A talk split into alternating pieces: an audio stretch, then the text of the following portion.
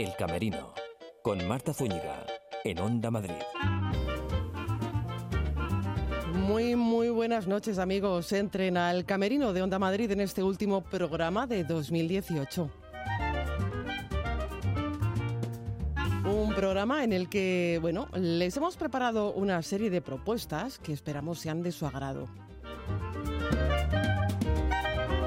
Hoy, por ejemplo, viene a nuestro camerino la actriz María Boto, directora de La Catarsis del Tomatazo, que está a punto de cumplir 25 años. Hablaremos de Alicia y las ciudades invisibles de Jesús Nieto que podrán ver en unos días en el Teatro Fernán Gómez.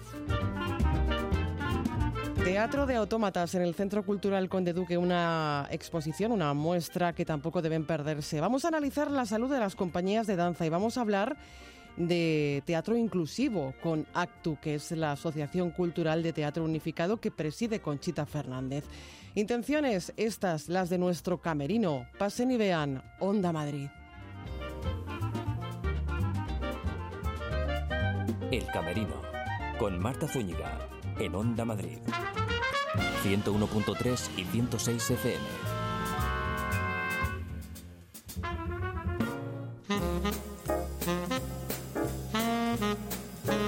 Hace 25 años nacía la catarsis del tomatazo. Bajo la custodia de la maestra de actores Cristina Rota se lanzaban tomates a escena dependiendo de si gustaba o no lo que sucedía en ella.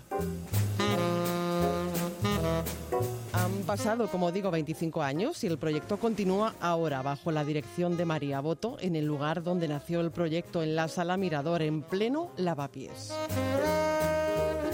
Saludamos ya aquí en el camerino de Onda Madrid a María Boto. Muy buenas noches. Buenas noches. Bienvenida a mi camerino. Gracias. Gracias por venir, de verdad. Y vamos a hablar de esos 25 años ya de la catarsis del tomatazo. Eh, yo creo que, que es el espectáculo o los espectáculos que más tiempo han permanecido en cartelera de manera ininterrumpida, ¿no? Sí, que yo sepa es el espectáculo que más tiempo lleva. Llevamos 25 años eh, y que yo sepa es uno de los espectáculos más, más longevos. Sí. Se, han se ha convertido en un referente. Cuando hablas de La Mirador, ya no solo por la calidad de la programación, pero la catarsis del tomatazo. Una- Visita- visita insti- obligada. institución. Bueno, 25 años y hay que remontarse a 1996, ¿no? Para mirar a la historia con mayúsculas de la catarsis. Eh, supuso entonces una nueva mirada, ¿no? A la forma de interactuar actores y público. Yo me acuerdo que, que la primera vez que, que Cristina Rota eh, planteó hacer la catarsis del tomatazo, en ese momento todos los compañeros que estábamos llevando la sala Mirador eh, no lo entendimos, no entendimos el concepto. Era como, ¿cómo va la gente a tirar tomates eh, a los sketches? O, o no, no lo entendimos. De hecho, fue, fue un debate bastante grande, pero cuando Cristina tiene una idea, que a veces las grandes ideas son muy debatidas y controvertidas. y controvertidas, eh, lo tenía clarísimo y dijo hay que hacer que la gente se movilice, que no vaya al, teatro a sentarse a ver mm, algo que no le interesa y aunque no le interese aplauda, tenemos que movilizarlos que expresen lo que sienten, les guste, eh, si les gusta que, mm, que no tiren el tomate y aplaudan, si, si no les gusta que tiren el tomate.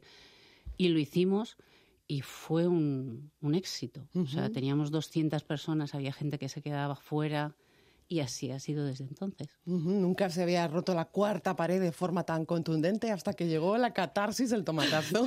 No- nosotros no lo habíamos vivido. bueno, toneladas de tomate se han lanzado en estos 25 años de la Sala Mirador. Mm, A modo de broma, pero a lo mejor me, me das una sorpresa al contestarme. No sé si los habéis calculado. Creo que en algún momento sí lo hemos intentado calcularlo, pero mm, realmente no, no, no, tengo ni idea. Mm, Serán toneladas seguro. Pero no te puedo decir un número, no, no me he puesto a... a contabilizar, a contabilizar esa cantidad de tomates. Lo cierto es que entonces en el 96 surge esta catarsis del, del tomatazo. Eh, me has contado un poco, grosso modo, cómo, cómo surgió este espectáculo tan catárquico, porque bueno, fue, fue Cristina Rota la impulsora, y un poco siguiendo el lema que tenéis en la, en la Mirador, ¿no? El, el Parlamento. Sí, eh, hay algo... El Cristina siempre plantea que el teatro no puede estar muerto, no puede ser algo eh, donde el público sienta que ya sabe. El, teatro tiene que movilizar eh, y eso lo ha tenido claro siempre. Es, eh, algo que, en la sala hacemos siempre. O sea, el, teatro tiene que moverte, removerte y mostrar una realidad, no algo que a ti te, quede, que te deje tranquilo. Eh, y con la catarsis eh, hizo eso. Y, por eso decía, incluso los propios actores que estábamos totalmente de acuerdo en que el teatro tiene que movilizar, para nosotros fue un shock que el público tuviera la última palabra y pudiera decidir, ¿no? Que de repente el público te diga lo que estás haciendo no me gusta, no me interesa, lo que estás haciendo me interesa mucho. Darle ese poder al público y es maravilloso. ¿Tú has pasado también por la catarsis del tomatazo? Pues sí.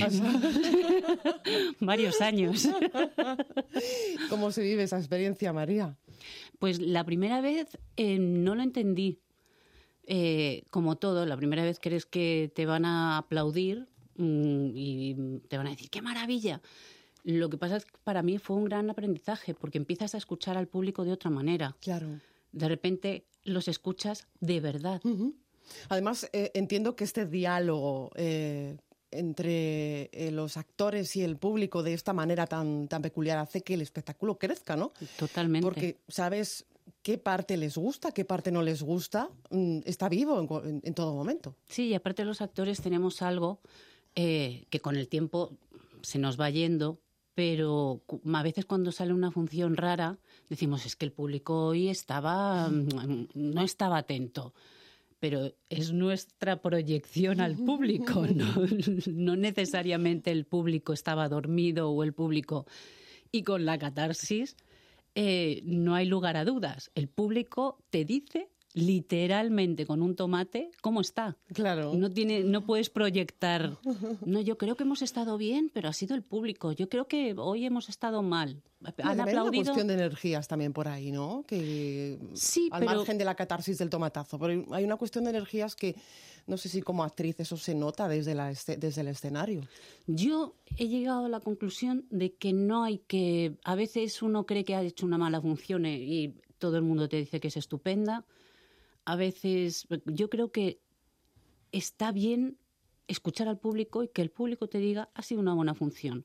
No poner tú en el público lo que tú crees, porque, bueno, quiere decir, uno puede tener autocrítica o esta escena no ha salido como mm, siempre, pero no creo que, que echarle la culpa al público sea lo, más, eh, lo, más, inteligente. efectivamente. Eh, en el Renacimiento el, el, público demostraba que a lo mejor no le gustaba mucho la función pateando. En este caso, lanzando tomates. ¿Dónde duele más eh, al actor, a la actriz? ¿En el ego o en la parte donde cae el tomate? Depende del actor y de la actriz. Por eso te decía antes que yo la primera vez no lo entendí y después para mí fue una de las cosas más gratificantes porque era una conversación con el público. Depende de cómo uno se tome la crítica. Yo creo que la crítica es, algo que, que, nos hace crecer y que cuando alguien te hace una crítica mm, no necesariamente eh, es malo. De hecho, es muy bueno que nos hagan críticas, porque podemos crecer, podemos elaborar, podemos...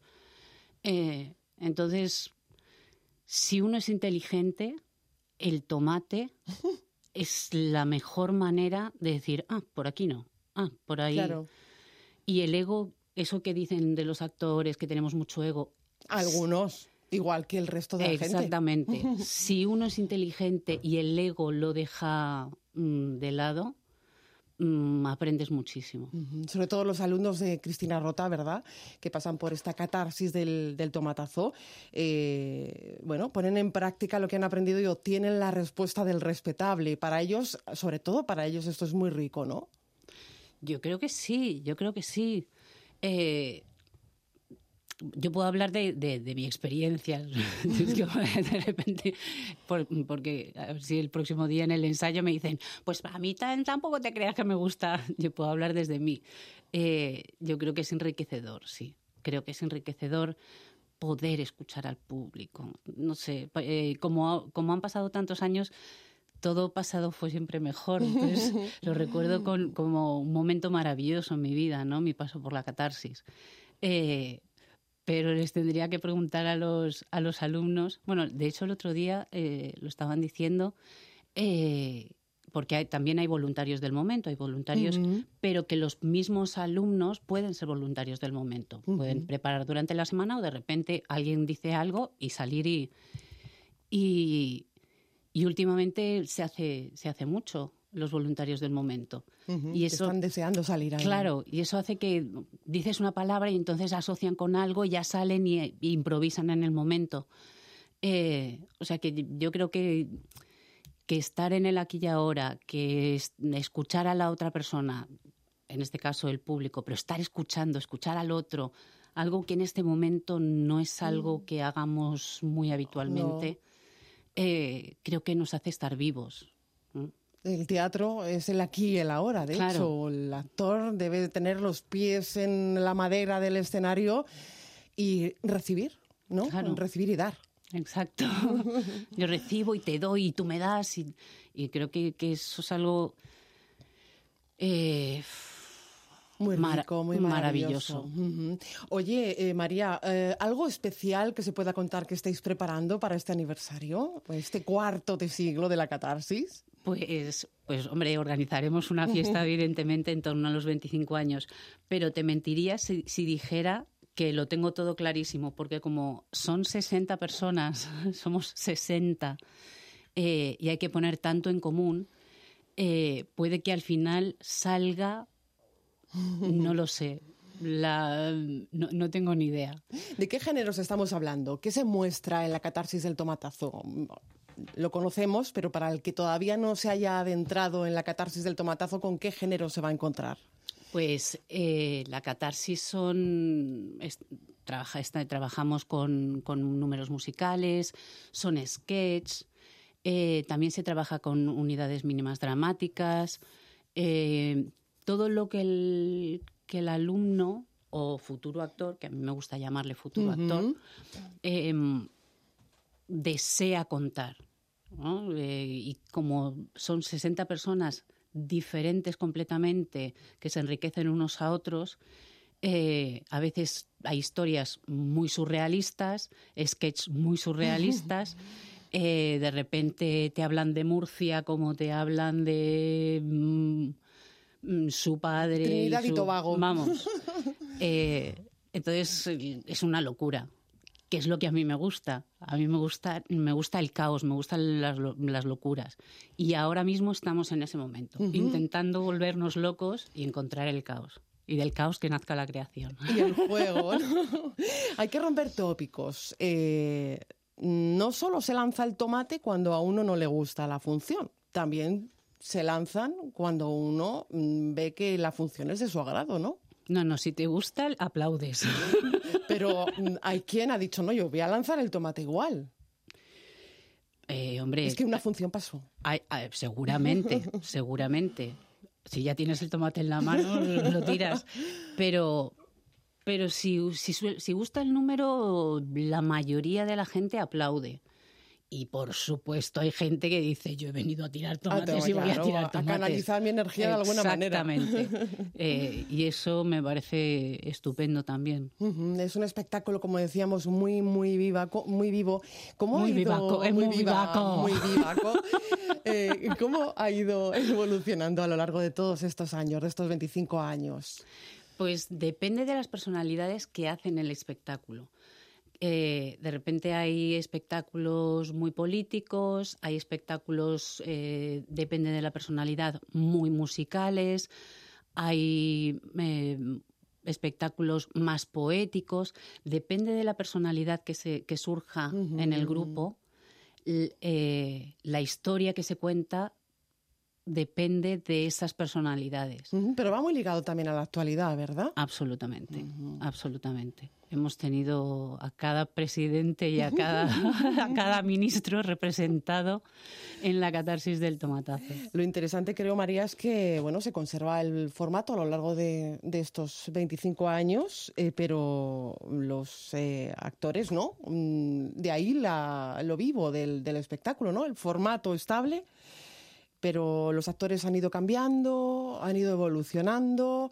Es arte efímero, como la vida. Sí, sí. Lo, yo creo que una, una cosa que, que, a mí me gusta también de la catarsis en relación a, a los jóvenes y a los futuros actores es que, que con cada generación las inquietudes y angustias de cada generación se han representado en la catarsis. Eh, ha habido, ha habido momentos donde se ha hablado mucho más de la soledad eh, y ahora estamos en un momento donde, y de hecho estamos eh, viéndolo, eh, donde creemos que sabemos muchas cosas, pero en realidad lo que hacemos es a cada pregunta buscar en Internet. Entonces somos pequeños intelectualitos, ¿no? Pero que no sabemos. Claro. Buscamos las respuestas en Internet. Eh, y entonces estamos intentando hablar en realidad de lo que ellos verdaderamente saben, no de lo que creen que saben. Pero que les pasa a ellos, me pasa a mí y nos pasa a, muchos. Que ya no hay una conversación o buscamos entre los cinco los cuatro la, solución al tema. La solución a la pregunta, sino que el más rápido dice, no, es Pepito Grillo. que, Tenemos la respuesta rápido. Sí, entonces no tenemos capacidad para pensar, no pensamos. Así de sencillo, y es, cierto, estoy de acuerdo contigo. La petit catarsis, que no hay que olvidarse de los pequeños. La petit, sí. Háblame de ella. Pues la petit catarsis surgió de la catarsis. eh, en un momento dijimos, ¿y qué pasa si esto lo hacemos con los niños? No se tiran tomates, se tiran bolas de goma. Eh, pero, pero nos pareció estupendo que los niños pudieran decir qué les gustaba, qué no les gustaba y que pudieran expresarse también en, en el teatro. Eh, y surgió también para que los, que los alumnos tuvieran un recorrido desde los niños, que son el público más difícil. ¿Ah, sí? Uh, los niños, si no le interesa, se levantan y se van. O sea, ya no mm. te tiran ni la pelotita de goma, se levantan y dicen, mamá, me quiero ir, esto no me gusta.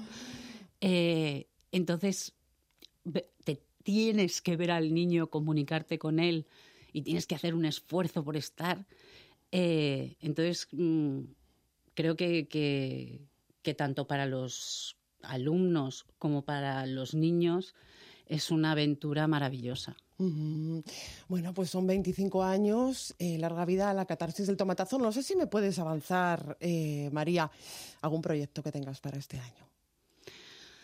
Pues no, la verdad. ¿Hasta dónde se apuntar? no, no, estoy en paro, estoy en paro, estoy en mi casa. no, estoy...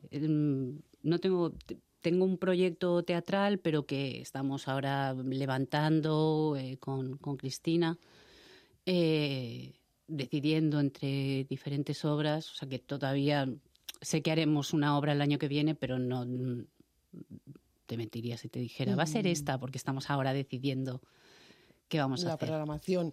Entre tu deseo y el mío, que ya me gustaría que volviera. Se lo voy a, instalarse en la bueno, Mi, madre estará escuchando, pero si no, se lo repito.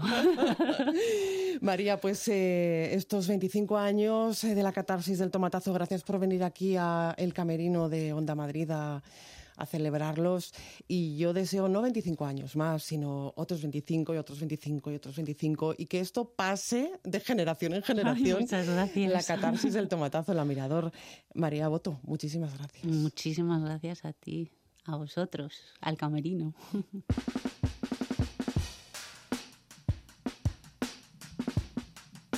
Este fin de semana en el Corral de Comedias de Alcalá se ha representado con mucho éxito Alicia y las ciudades invisibles que vamos a poder ver en el Teatro Fernán Gómez los días 2 y 3 de enero.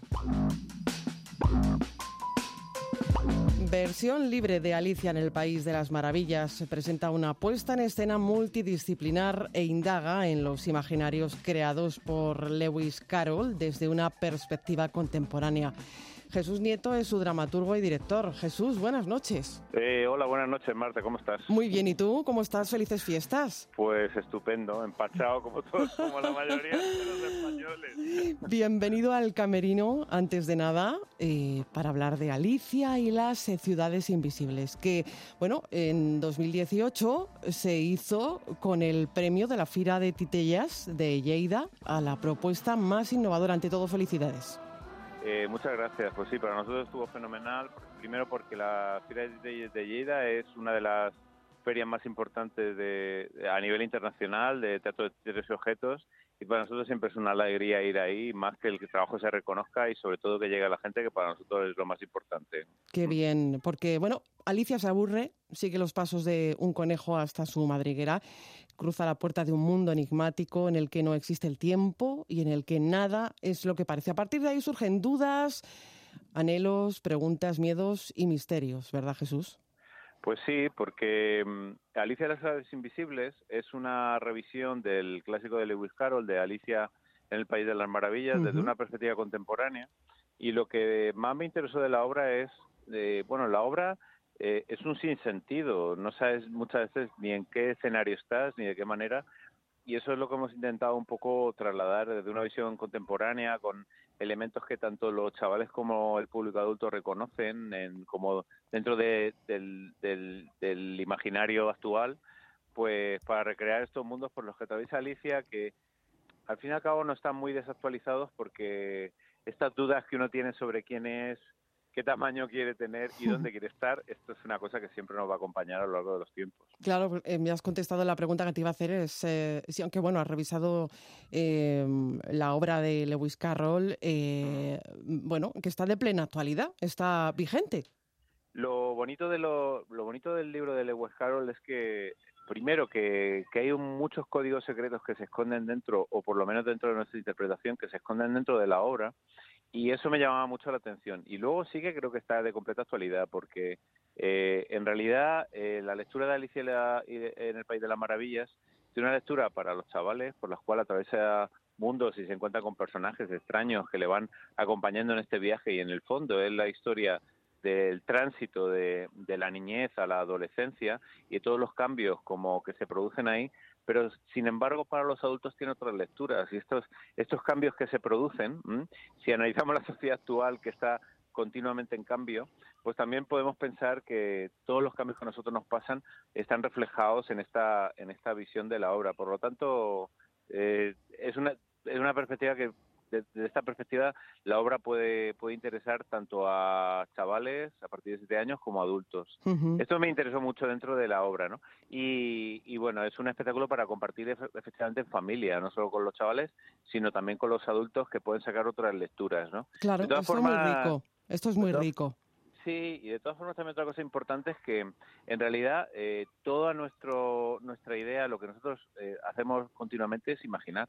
Y los chavales eh, lo tienen como más, más, eh, más presente el crear estos mundos imaginarios, pero luego cuando somos adultos también creamos estos mundos imaginarios, quizás más parecidos a la realidad, pero en realidad lo que seguimos también es, es imaginando, ¿no? Y el espectáculo que propone es no matar estos mundos imaginarios que todos creamos, y bueno y mantenerlos porque porque bueno pues porque es súper interesante entrar en ellos no claro eh, es muy bonita esa reflexión que has hecho no que cuando uno crece y se hace adulto esos planos imposibles que se dibujan en Alicia se vuelven más reales verdad efectivamente se vuelven más reales pero sin embargo sigue con la continua necesidad de crear estos mundos imaginarios desde los anhelos desde otras cosas pero nuestro trabajo es imaginar. Y de hecho, yo siempre, en otro tipo de trabajo, valoro mucho lo que es la creación, que es lo que distingue al ser humano también, y es la, esta capacidad que tiene de, de, poder a partir de varias cosas crear algo nuevo, ¿no? Y esto es crear imaginarios, inventar cosas, esto está en todo, no solo en los niños. Y Alicia en las ciudades invisibles es una invitación precisamente a crear, a inventar a partir de las imágenes que ves, a partir de la vivencia del espectáculo, ¿no? Y esto es lo que más me interesaba. Existe eh, pues ese recorrido iniciático por ciudades invisibles en el montaje, territorios imaginarios y sobre todo, eh, Jesús, eh, poblados por seres extraños. Pues sí, porque si lo trasladamos al mundo de la infancia o, al mundo de la adolescencia, el paso de la infancia a la adolescencia, este camino para los adolescentes es muy duro. Yo me acuerdo que el otro día hablaba dentro del proceso de investigación del espectáculo, hablaba con adolescentes tal, y, el proceso de la adolescencia no es nada, no es nada No es nada fácil tampoco. Es muy duro porque uno vive unos procesos de cambio en su cuerpo que no entiende muy bien estas cosas, ¿no? Desde una perspectiva adulta, eh, este viaje por las ciudades invisibles que en el, en el adolescente supone los cambios que supone en esta visitación de diferentes cambios que ocurren en su cuerpo y en su vida, eh, desde un adulto también, eh, estas ciudades invisibles representan todos los caminos y por todos los lugares que atravesamos cuando nos hacemos adultos, ¿no? Y con estas cosas que nos enfrentamos y, y bueno, y cómo va cambiando nuestro concepto de la vida a la vez que visitamos diferentes estados de, pues, de, esto, de nuestro camino de vida. Esto es un poco lo que, lo que viene a contar el espectáculo desde una perspectiva abstracta y con pequeños secretos que se abren muy bien, no sabes por qué, pero al final pues te va llegando algo que intuyes, hueles o piensas que tiene que ver con eso. Es una versión libre, como decías, de Alicia en el País de las Maravillas, en el que bueno, hay licencias multidisciplinares, eh, proyecciones, espacios sonoros, efectos de luz y, y máscaras, porque eh, estamos hablando de un montaje de teatro de máscaras, de objetos y sobre todo muy, muy visual. Sí, porque lo que hemos intentado, que es un ideal de la compañía de Onírica Mecánica, que toma su nombre de Onírica porque en realidad trabajamos con imágenes soñadas o con cosas que se nos ocurren, y Mecánica porque trabaja con la mecánica o con la electrónica como portadora de esta de esta información, de esta de la puesta en escena se compone a partir del trabajo con los elementos electrónicos. La cosa es que realmente la memoria de la gente que, pues, que tiene de 50 años para arriba tiene que ver con cosas que ahora mismo no están desapareciendo. Ahora, realmente la memoria reciente de nuestros adolescentes o de la gente que tiene eh, entre 7 y 40, 20, 30 años, eh, tiene que ver con, con lo que ve día a día. Y lo que ve día a día son objetos que se usan y se tiran, con el plástico como un elemento principal, ¿no? Que está como en todo. O sea, digamos que está desplazándose un mundo natural hacia otro tipo de elementos o materias, pues que son las que con las que convivimos diariamente. Entonces lo que hace la apuesta es utilizar estos materiales para, para elaborar la propuesta y, y, poetizar estos materiales, porque yo siempre digo que la tecnología es un montaje en el que abundan los iPads, los ordenadores, todo como muy en ese sentido informatizado, digamos. Y, y lo que a nosotros nos interesa es utilizar eh, estos recursos, los recursos a través de la tecnología, con una precisamente para potenciar la imaginación. Sabes que hay un discurso de mucha gente que es contraria a la tecnología, muchas veces desde la ignorancia, como que ah, las redes sociales nos pueden matar, que no sé qué, que todas esas cosas, pero en realidad no son más que un reflejo de lo que nosotros somos. Claro. Y lo que nosotros proponemos es que las herramientas contemporáneas que ahora tenemos son estos. Los niños nacen con los dispositivos, eh, miran los iPads, miran películas, tal, ordenadores. Entonces no se trata de negarles esto, sino de, de ver de qué manera lo pueden utilizar de una manera creativa y responsable. Eh, eh, Jesús, libros como Alicia en el País de las Maravillas son muy necesarios y necesaria es esta revisión que has hecho porque, como venimos hablando, nos hace recordar que la fantasía prosigue entre nosotros. Es también un viaje al interior de nosotros mismos, ¿no? Sí, por un lado es importante pensar que somos capaces de crear e imaginar o podemos inventarnos nuestros propios mundos. Y la Navidad ahora es un ejemplo también de una revisión, de intentar también en esta etapa, en este momento, o, o la Nochevieja o todo este periodo, ¿no? De, parece que durante este periodo de la vida no, nos pensamos que tenemos que vivir con ilusiones.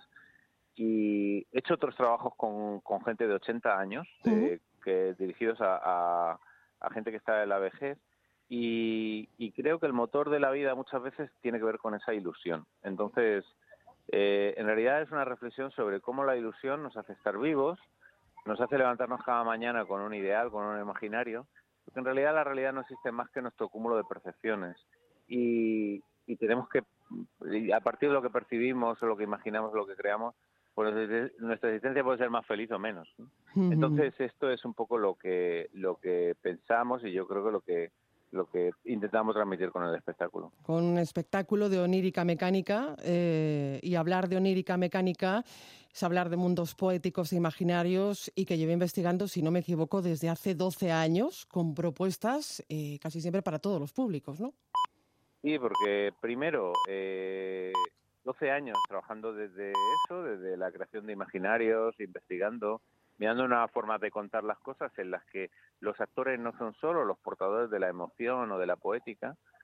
Y, y sí, esa es nuestra, nuestra, nuestra idea, de seguir trabajando buscando estos mundos, porque a mí particularmente la realidad me interesa muy poco, lo que todo el mundo llama la realidad, y hoy día menos.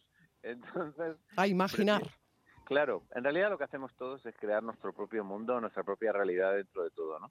Y, a, lo que se invita al espectador es entrar a un mundo diferente, entrar a una experiencia distinta y que cuando atraviesas las puertas del teatro, pues la experiencia se convierte en algo diferente en la que transitar por mundos raros, extraños, Dios sabe qué, pero que te van dejando un pozo, un calado o que te van abriendo puertas que tú mismo desconoces. es lo que intenta la compañía y los 12 años de trabajo van por ese lugar. Y ese lugar se titula Alicia y las ciudades invisibles. No se la pierdan. Y a Jesús Nieto, pues le damos las gracias por habernos atendido esta noche aquí en el Camerino. Marta, gracias a ti y nada, invitar a todo el mundo y como siempre antes decías de para qué son los espectáculos, pues nosotros pensamos siempre, como decía Valdelomar, que eh, son para cualquier enamorado de lo extraordinario, animar a todo el mundo a que venga, que pase por la experiencia de, ver uno de estos espectáculos a imaginar. Muchísimas gracias, Jesús. Gracias a ti, un beso muy fuerte. Chao. El Camerino, con Marta Zúñiga, en Onda Madrid. 101.3 y 106 FM. Hablamos ahora de autómatas. No se pierdan la siguiente propuesta.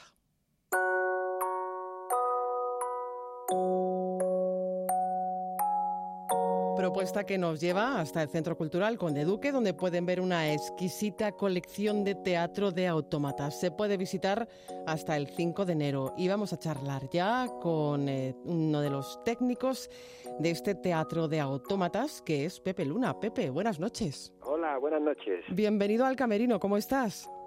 Muy bien, estamos aquí encantados en el Conde Duque con el Teatro de Autómatas. Rodeado de autómatas. En Conde Duque el Teatro de Autómatas, una joya ¿no? de nuestro patrimonio artístico. Y se puede visitar, si no me equivoco, hasta el 5 de enero. Hasta el 5 de enero eh, por la mañana, porque por la tarde nos vamos todos de cabalgata. Así que tenemos esa oportunidad fantástica y maravillosa de ver un teatro de autómatas que, como dices, es patrimonio de todos porque es un espectáculo teatral basado en, enmarcado dentro de una barraca de feria construida en los años 40. De hecho, te iba a preguntar de cuándo data esta joya, ya me has dicho que de los años 40. Y además entramos en Conde Duque y ya nos encontramos con una grata sorpresa, ¿no? Un grupo de músicos nos recibe. Sí, la barraca eh, Teatro de Autómatas, nada más entrar en el patio central de Conde Duque, y veréis la orquesta que está funcionando continuamente y animando todo el patio con sus sones cubanos. Es una orquesta cubana de autómatas, grandes autómatas de casi un metro de altura, eh, tallados a mano y con, muchos movimientos.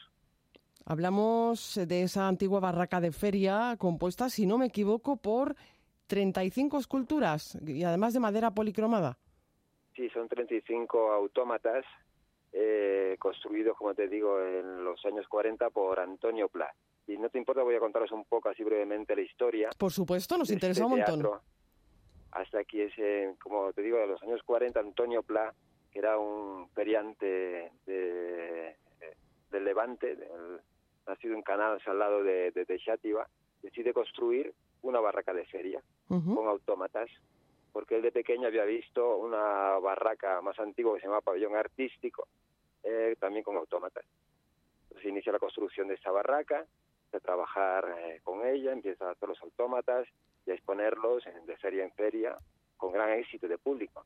imaginaros que en esa época pues los autómatas fascinaban a todo el mundo, las, máquinas cómo se mueven y esto cómo sucede, todo eso. Antonio Pla tenía eh, pues mujer y siete hijas. Y su mujer, le, según me contaban, la anécdota, la mujer le preguntó a Antonio que eso, que tenía que decidir entre la feria o la familia. ¿Y qué dijo Antonio? ¿Qué mm. diría Antonio? ¿La, la, familia? la familia, sí, Antonio estaba enamorado y quería mucho a su familia. Entonces decide vender la barraca a otro feriante y pasa a manos de la familia Simó, la familia de, de feriantes eh, de Murcia, de la zona de, Águilas. Ellos pues eh, recorren todas las ferias de España hasta que llega el año 1992 en que aparece Gonzalo Cañas, director de teatro y tiritero, y se la compra a esa familia. Ya sale de las ferias y empieza a trabajar en festivales de teatro y en eventos culturales por toda Europa. ¿Y en qué estado están conservadas estas joyas? Están muy bien conservadas, gracias al trabajo que se ha hecho previo, del 92 hasta aquí. Eh, pues Gonzalo Cañas, como hombre de teatro, pues lo que hizo fue una dramatización en su conjunto, una puesta en escena, un trabajo de casi arqueología teatral, buscando los elementos que correspondían a cada escenario y sobre todo haciendo el mantenimiento de, de todos los de todos los autómatas. Hoy en día se ha hecho otra reparación porque está actualmente en manos del Ayuntamiento de Madrid. Gonzalo Cañas mm, deja en testamento en 2012 este teatro de autómatas al Ayuntamiento de Madrid y se inició todo desde 2012 hasta hoy, ha sido pues todo el trámite de aceptación de la donación y este año se ha cometido lo que es la reparación para poderlo exhibir al público eh, en esas navidades. Ajá, y por eso estamos disfrutando de, de, este teatro de autómatas en Conde Duque, en el que encontramos distintas escenas. ¿Nos las puedes describir? Pues mira, hay tantas que mejor que vengáis a verlas. vale, porque son 10 diagramas, si no me equivoco. Son 10 eh, escenarios, sobre todo porque pertenece a aquellas misteriosas barracas del pasen, pasen y vean. La gente tenía que de algún modo eh, sentir esa necesidad y esa curiosidad de acceder al interior de la barraca y dejarse sorprender. Pero veréis todo tipo de autómatas, autómatas con escenas costumbristas, eh, autómatas con escenas clásicas de magos, y de odaliscas y bailarinas, hay animales, hay un sinfín de, de personajes que pues muy entretenidos que van a hacer las delicias de todo el público que venga a vernos. Sin duda, ese teatro mecánico de Madrid que se expone por primera vez desde, desde su restauración. La cita anoten hasta el 5 de enero en el patio central del Centro Cultural Conde Duque. Pepe Luna, que muchísimas gracias por ser hoy nuestros ojos en ese teatro de autómatas. Muchísimas gracias a vosotros.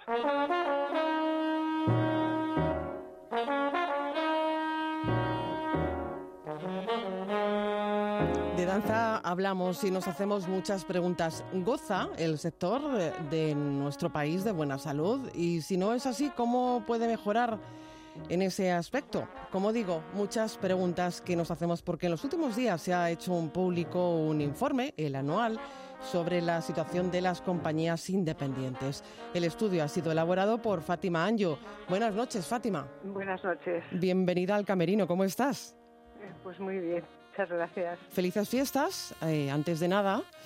Y, y nada, no sé si el año que viene será un buen año para la danza.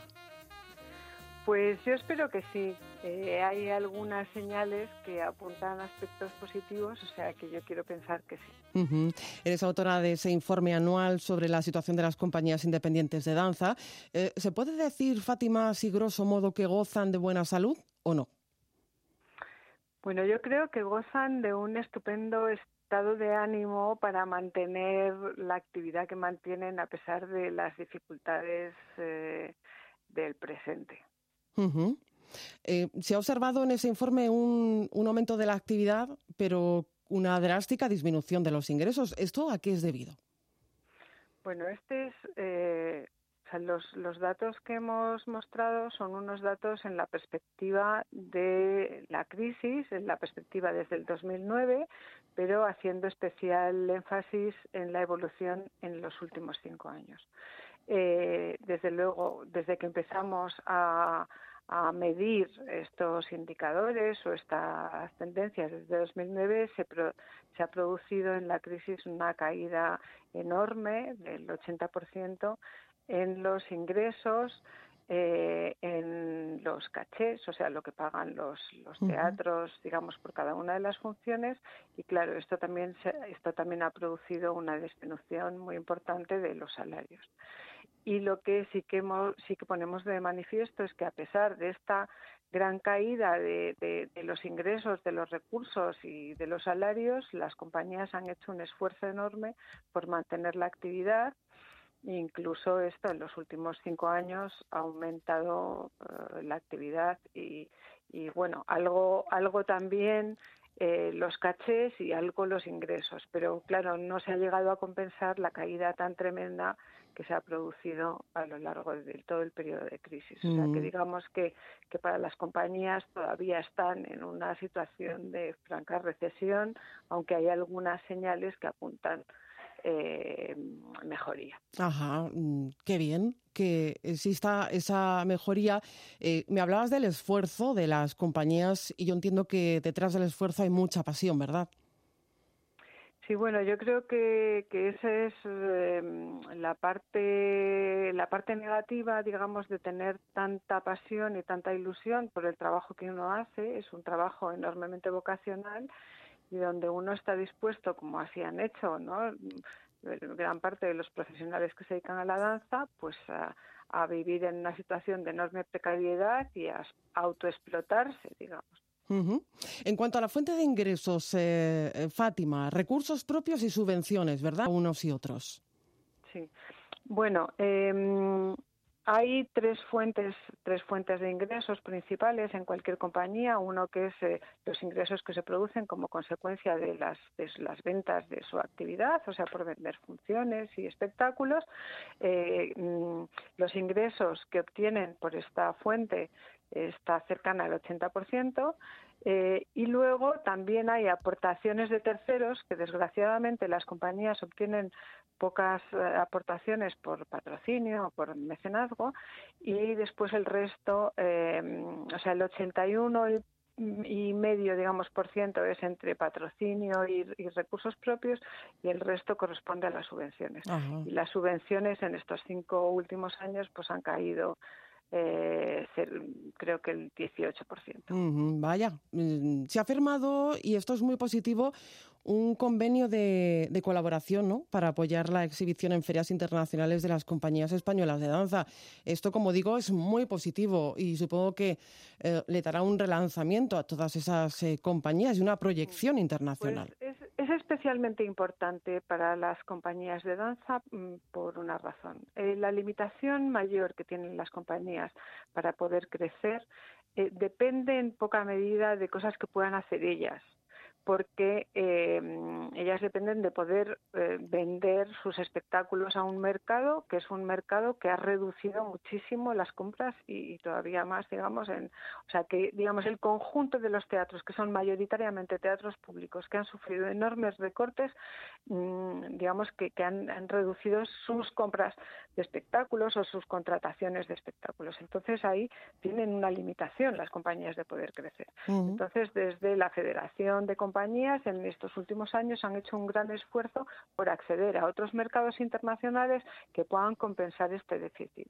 Y, ahí pues se ha visto que ha aumentado muchísimo la actividad y el mercado internacional en todos los continentes. Además, se ha pasado en estos cinco últimos años de exportar, digamos, espectáculos a 13, 14 países. En el último año, en el 2017, se ha exportado a 34 países de los cinco continentes. El que, digamos, ha comprado más espectáculos, curiosamente, ha sido China. Y, y, entonces para, para las compañías de danza española estar presentes en ferias internacionales era importantísimo.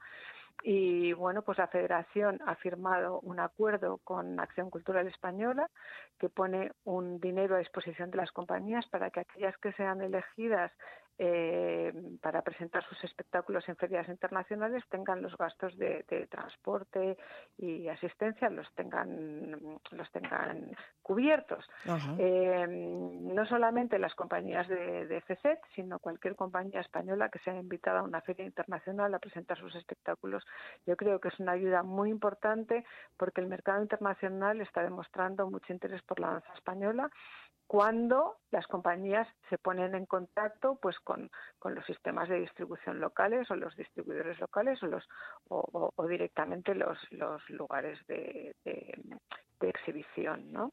entonces pues ya se ha demostrado en, estos últimos años ese interés y el apoyo a las compañías creo que ha sido una decisión muy acertada por parte de Acción Cultural Española.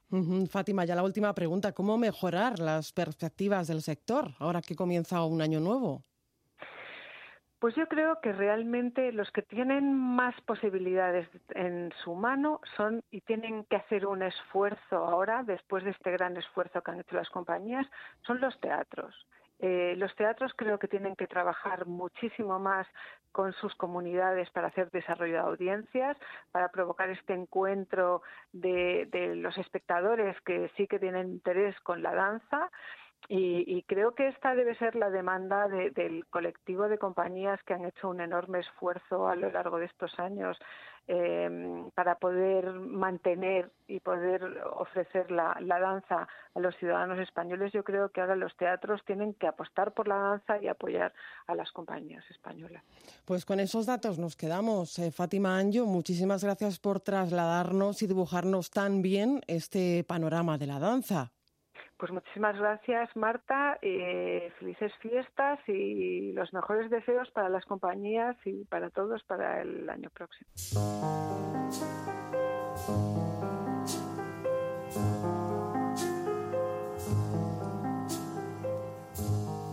Con Conchita Fernández y con Paco López, ACTU, Asociación Cultural Teatro Unificado por la Inclusión Social de Personas con Capacidades Diferentes.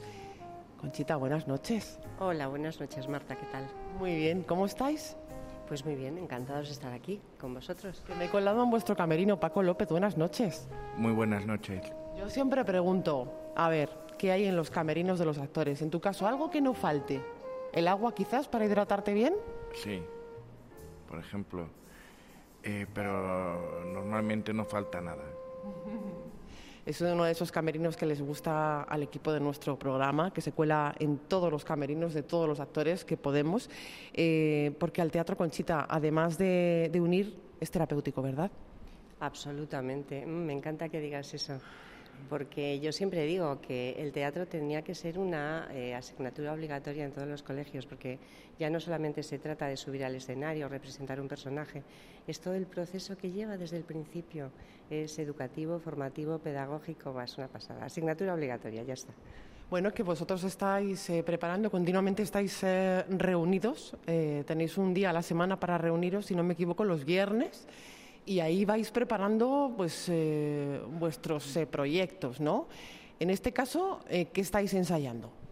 Bueno, en, este caso estamos con School of Rock, que es una versión teatral de, la película clásica que se bueno, cuyo título es School of Rock, que es un musical americano. que en esta ocasión nosotros contamos con cuarenta y tantos actores Madre mía. Con una buena producción, con, unos con un buen director, bueno, en este caso directora, que se llama Lucía, eh, y sobre todo, eh, un, bueno, un equipo maravilloso. Porque al fin y al cabo el teatro es una familia, la gran familia del teatro, y sobre todo es trabajo en equipo. Si hablamos eh, de las personas que os reunís aquí, nunca mejor dicho, ¿no? Que el teatro une. Efectivamente, el teatro une, eso es. Es, em, como ha dicho Paco, son 49 eh, actores, digo son porque yo formo parte del equipo de producción, entonces en total somos un equipo más o menos de 60, 60 personas y evidentemente une, porque mira, el más pequeño de los actores tiene 8 años, la mayor del equipo tiene 86. Entonces, imagínate perdón, eh, hay adolescentes, eh, personas pues de, de, todas las edades. Entonces, eh, pues es una forma de que estemos efectivamente unidas eh, tantas personas tan diferentes y ya solamente la edad nos diferencia, ¿no? Y, y, además tan necesario, ¿no? Tan necesario el teatro porque aporta mucho. Paco, por ejemplo, ¿a ti qué te aporta eh, esta experiencia que vives? Bueno, pues a mí me ha aportado eh, amistad, cariño, respeto. He sido acogido, bueno, por todos. Cuando he llegado a tener miedo de no ser acogido, pero me han acogido muy bien, en especial Conchita y en especial Actu, porque Actu es quien me ha dado la oportunidad de hacer teatro, que eso es lo que siempre me ha gustado. El teatro que además es, eh, antes decíamos que es terapéutico, pero es que además eh, con el teatro uno se relaciona con los demás, eh, aprende a hacer equipo. Es que es tan importante, ¿verdad? Esta forma de expresión, Conchita. Sí, desde mi punto de vista, sí. Ya te decía antes que, bueno, pues debería de, de ser eh, pues, una actividad que se practicase desde tempranas edades, porque efectivamente es, eh, conlleva tantas y tantas y tantas cosas que es, eh, no sé, es que lo abarca todo. El teatro realmente lo abarca absolutamente todo. Es extraordinariamente enriquecedor para todos. Y enriquecedor Actu, eh, ¿con qué objetivos nació? Pues eh, Actúa además efectivamente nace con un objetivo muy claro y es el de dar visibilidad a las personas con discapacidad intelectual. Nosotros hemos elegido el ocio y concretamente dentro del ocio pues eh, el teatro. Entonces la intención es que desde el escenario pues eh, creemos que es una manera perfecta de que la sociedad eh, pues conozca y vea la capacidad que tienen las personas que llaman con discapacidad y, bueno, pues eso es, eso es un poco, esa es la filosofía eh, de fondo de ACTU, dar visibilidad a estas personas. Y mm, vamos a hacer un poquito de historia. ¿Cuándo surge ACTU con esos objetivos? Desde el principio surge con esos objetivos, pero ¿cuándo, ¿cuándo surge? ¿Hay que echar la vista muy atrás? Pues eh, tan atrás como unos 12 años aproximadamente. Entonces nace porque dos o tres familias eh, tenemos eh, hijos con discapacidad intelectual y estas familias pensamos que una de las actividades más importantes que pueden hacer nuestros hijos con discapacidad para, para crecer y para madurar es el teatro. Entonces, bueno, pues no es fácil, no es fácil porque en principio parece que tienes que tener una buena dicción, una buena memoria y bueno, pues eh, decidimos eh, constituir una asociación y hacer teatro inclusivo, es decir, eh, juntar a un montón de personas que tengan las mismas inquietudes, que les apetezca hacer teatro y ya está, independientemente de la capacidad. Y ahí surge hace, pues eso, con dos o tres familias, hace 12 años. Desde ahí hasta ahora, pues hemos llegado a ser pues 70 personas, 60, 70 personas en el equipo 49 actores y de ellos 14 tienen alguna, alguna discapacidad. Paco, ¿cuántas cosas aporta el teatro? Tú un buen día dices, yo quiero ser actor, y ahí te lanzas, que no solo es salir a escena, sino todo el proceso de ensayos, ¿no? Hombre, eh, son bastantes ensayos, pero eh, a mí, bueno, yo eh, llevo queriendo dedicarme al teatro desde, niño eh, hay un, bueno, hubo un actor hace muchos años que, bueno, eh, desapareció ya que fue José Bódalo. Y Bódalo es el que me hizo a mí dedicarme a esto. ¿Y en el futuro algún papel que dijeras, mmm, me gustaría mm, meterme en la piel de esta persona, de este personaje? ¿Algún texto en especial que te llame la atención? Que digas, yo quiero actuar aquí. Bueno, eh, la verdad es que no necesito eso, porque todo lo que, todos los papeles que me gustan están dentro de Actu, dentro de, del teatro y dentro de la agrupación Actu, de la asociación Actu. Bueno, nacisteis con nada menos que con Ani, el musical. Hicimos Ani hace unos años, eh, fue nuestro primer musical con voces en directo. Después ha habido otros que, bueno, por diferentes eh, circunstancias no, no, hemos podido llevar al escenario eh, las voces en directo, pero esta vez con School of Rock and Roll, pues sí, no solamente ya las voces en directo, sino que llevamos también la banda de música sobre el escenario y en directo. Sí, sí, estamos dificilísimo, pero, pero bueno, para nosotros es un reto. Es un grandísimo reto, pero el reto se va a conseguir. ¿Y cuándo es la fecha de estreno? Pues sí, yo creo que sí, ya, vamos, ya eh, estamos eh, en las puertas prácticamente del estreno, el día 26 de enero. No queda nada. No queda, no queda absolutamente nada. Ya tenemos los nervios a flor de piel.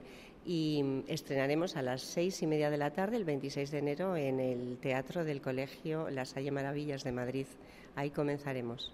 Bueno, eso no hay que perderlo, eso hay que anotarlo ya en la agenda de nuestros eh, oyentes. Y yo recuerdo, por ejemplo, a Ivan Howe, eh, Cuentos y otras cosas, Me muero por saberlo, Iguales sobre el escenario. Eh, son, vamos, que no paráis, Conchita. Efectivamente, sí, sí. Este es el noveno proyecto que, que tú. Bueno. Haz tú como tal eh, realmente nace hace en el 2013, si mal no recuerdo, hace cinco años, es relativamente jovencito. Pero esta junta directiva, este equipo directivo, sí que llevamos, como te comentaba hace un momento, eh, desde hace unos 12 años más o menos haciendo teatro inclusivo y efectivamente llevamos ya en estos 12 años, pues es el noveno, el noveno proyecto. Bueno, qué conciertazo el de Galileo Galilei, ¿no? ¿Tú estuviste, Paco? Bueno, yo empecé con el grupo de teatro con Ivan Howe haciendo dos papeles cortos. Hice papel de criado y de criado árabe. Y bueno, ambos papeles me gustó hacerlo, sobre todo al lado de Conchita.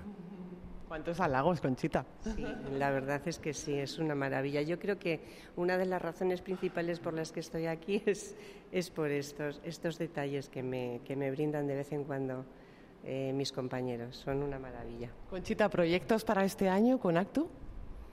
Pues. Eh, Además de este musical que vais a estrenar ahora en enero. Eh, llevamos ensayándolo desde enero 2018, estrenamos en enero 2019 y desde ahí, desde el día 26 de enero, tenemos proyectado representar School of Rock and Roll nueve veces en ocho teatros diferentes de la Comunidad de Madrid e incluso a Logroño iremos también en, en abril. Sí, sí, vamos a hacer este año una gira tremenda. Pero aparte de esto, el, eh, digamos, el proyecto eh, estrella de Actus siempre es el, eh, pues, una obra de teatro musical o no, pero bueno, pues el teatro. Pero es verdad que después lo que sí hacemos es pues otros eventos, sobre todo de concienciación hacia los más pequeños, sobre la inclusión en la sociedad de las personas con discapacidad intelectual. Entonces, bueno, pues a lo largo de todo el año, paralelamente a los ensayos, hacemos también, pues, eh, pues eso, como te comento, ir a los colegios, organizar charlas eh, muy lúdicas, obviamente, y o conciertos solidarios, como comentabas hace un momento. Bueno, esos conciertos solidarios son más que nada también para recaudar fondos que somos tenemos tanta necesidad económica y, bueno, pues tenemos tan pocas tan pocos recursos que pues eh, acudimos a este tipo de cosas, ¿no? Ahí está en la página web el número de cuenta por si quieren ustedes aportar también eh, su granito de arena para este para este proyecto. Y yo de verdad encantadísima y mm, halagada ah, de que me hayáis invitado a este camerino, eh, al camerino de, de Actu, Conchita Fernández, que es la presidenta de Actu, y con Paco López, actor de raza. Quiero aprovechar para invitar a la gente a venir a ver la obra, que además es entretenida, divertida, y bueno, y sobre todo hay canciones y bailes y sobre todo eh, trabajan aparte de yo mi, un montón de compañeros por los que yo estimo y a los que quiero. Pues muchísimos éxitos con esta, este proyecto. Muchísimas gracias.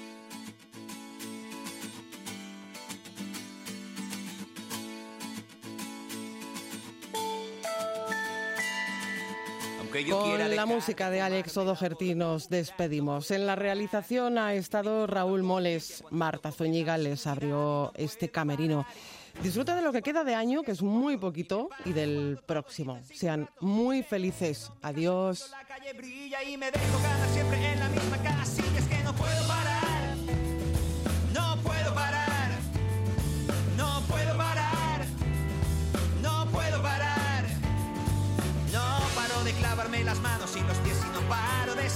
corriendo. ¿Qué culpa tengo de no querer despertar si se está bien durmiendo? Y es que no puedo parar, no puedo parar, no puedo parar, no puedo parar. Ya hace ya algún tiempo que he intentado parar, pero la verdad es que se me olvida pensar. Invítame esa llave que me deje mirar solo un poquito más atrás.